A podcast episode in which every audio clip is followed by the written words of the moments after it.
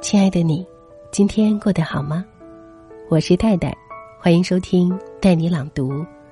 今天读的是作者李思源的文字，对待家人最好的三种态度。总有人说，家是我们每个人身心的港湾，但许多时刻，我们对待家人的态度却极其尖锐、刻薄，甚至是恶劣。其实，我们的家人。他们都并非是万能的，没有缺点的，尽善尽美的。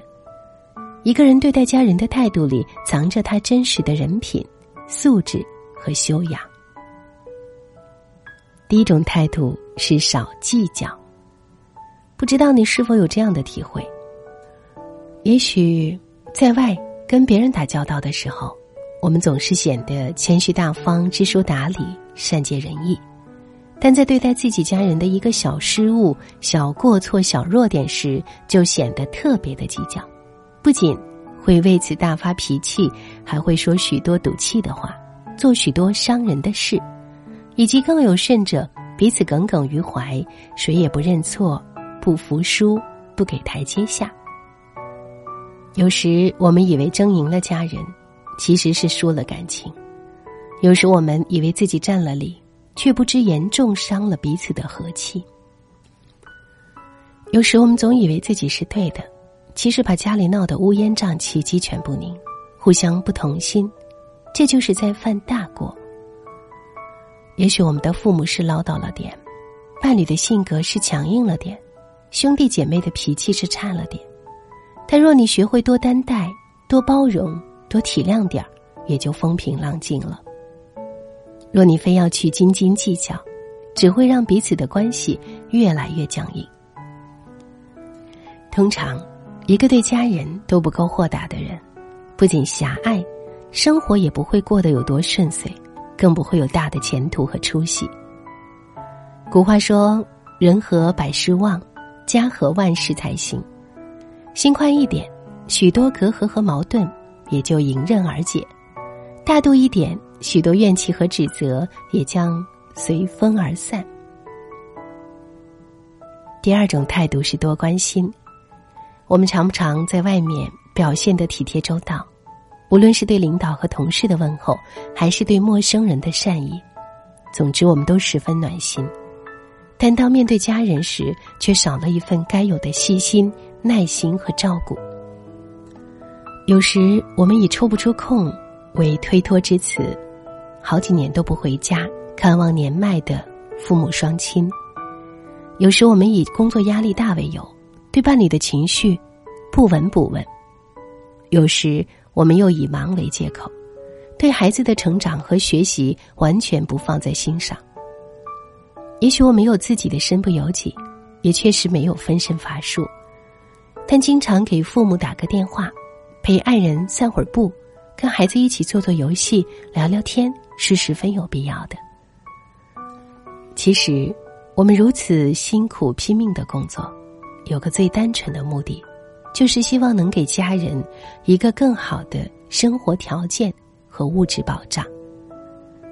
大多数时刻，我们却牺牲掉陪伴家人的时间，去换得一些外在的虚名福利。记得有新闻曾写道。有一对父母在家突发疾病离世多日，但远在外地的儿女却都不知道。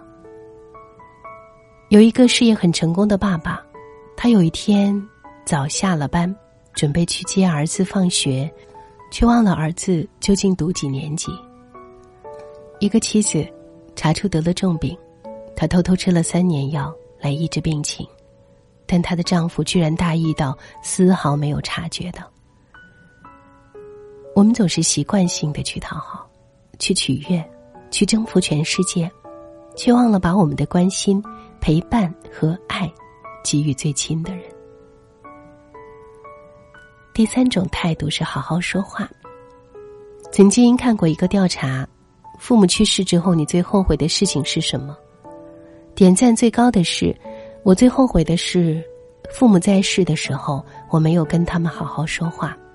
当他们去世后，我才知道一切再也无法挽回。有一句话说：“我们把最好的脾气留给外人，却把最差的脾气留给了最亲的人。其实大多数人都知道，出了社会以后，需要谨言慎行，毕竟外人才不会轻易原谅我们的坏情绪。但家人却不同，无论我们对他们如何，他们都会对我们不离不弃。于是，我们凭借着这份底气和资本，对他们肆无忌惮、张牙舞爪、大吼大叫。可你并不知道的是，家人更需要我们好好相待。他们可以无限包容你，并不代表你就可以心安理得的去伤害他们。无论再亲近的人。其实都需要你好好的去沟通和相处。有时候，你以为一两句在气头上的话，说过了就算了，殊不知这也会深深伤到家人的心。有时你不耐烦的对答，以为说清楚就是了，殊不知你的语气和态度会与家人产生越来越多的疏离和误会。有时你无所谓的态度。心不在焉的应付，以为对方感觉不到，其实家人早已经从你的一言一语中感受到了冷漠和不在意。我们常常说要爱家人，其实所谓的爱，落到细节处，最最实在的方式，就是好好说话。记得有位作家曾说：“人在年轻的时候，觉得到处是人。”别人的事就是你的事，到了中年以后，才觉得世界上除了家人，已经一无所有了。其实，能成为一家人是一种缘分，而亲人也是我们坚强的后盾，更是我们在外披荆斩棘的盔甲和失落落魄时的软肋。不要因为你的斤斤计较，将家人拒于千里之外。也不要因为你的忽视，让家人离你而去，更不要用你最臭的脾气用以报答最爱你的人。对待家人，请多一点感恩和善待。好了，我是戴戴，以上就是今天分享的文章，感谢你的收听。另外，戴戴读书会在持续更新当中，我们会一起精读一百本好书。欢迎你在“带你朗读”的微信公号下拉菜单当中找到“读书会”三个字，或者直接在消息栏当中回复“读书会”。好了，我在“带带读书会”等着你，晚安。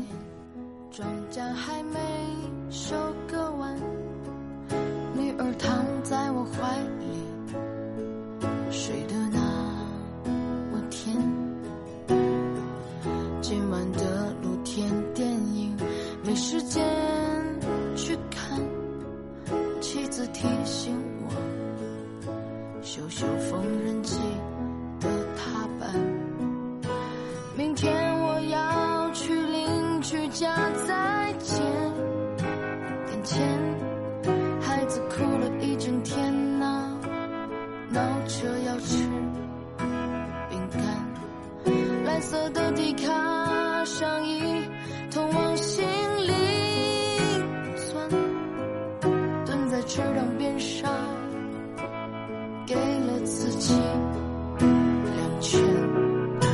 这是。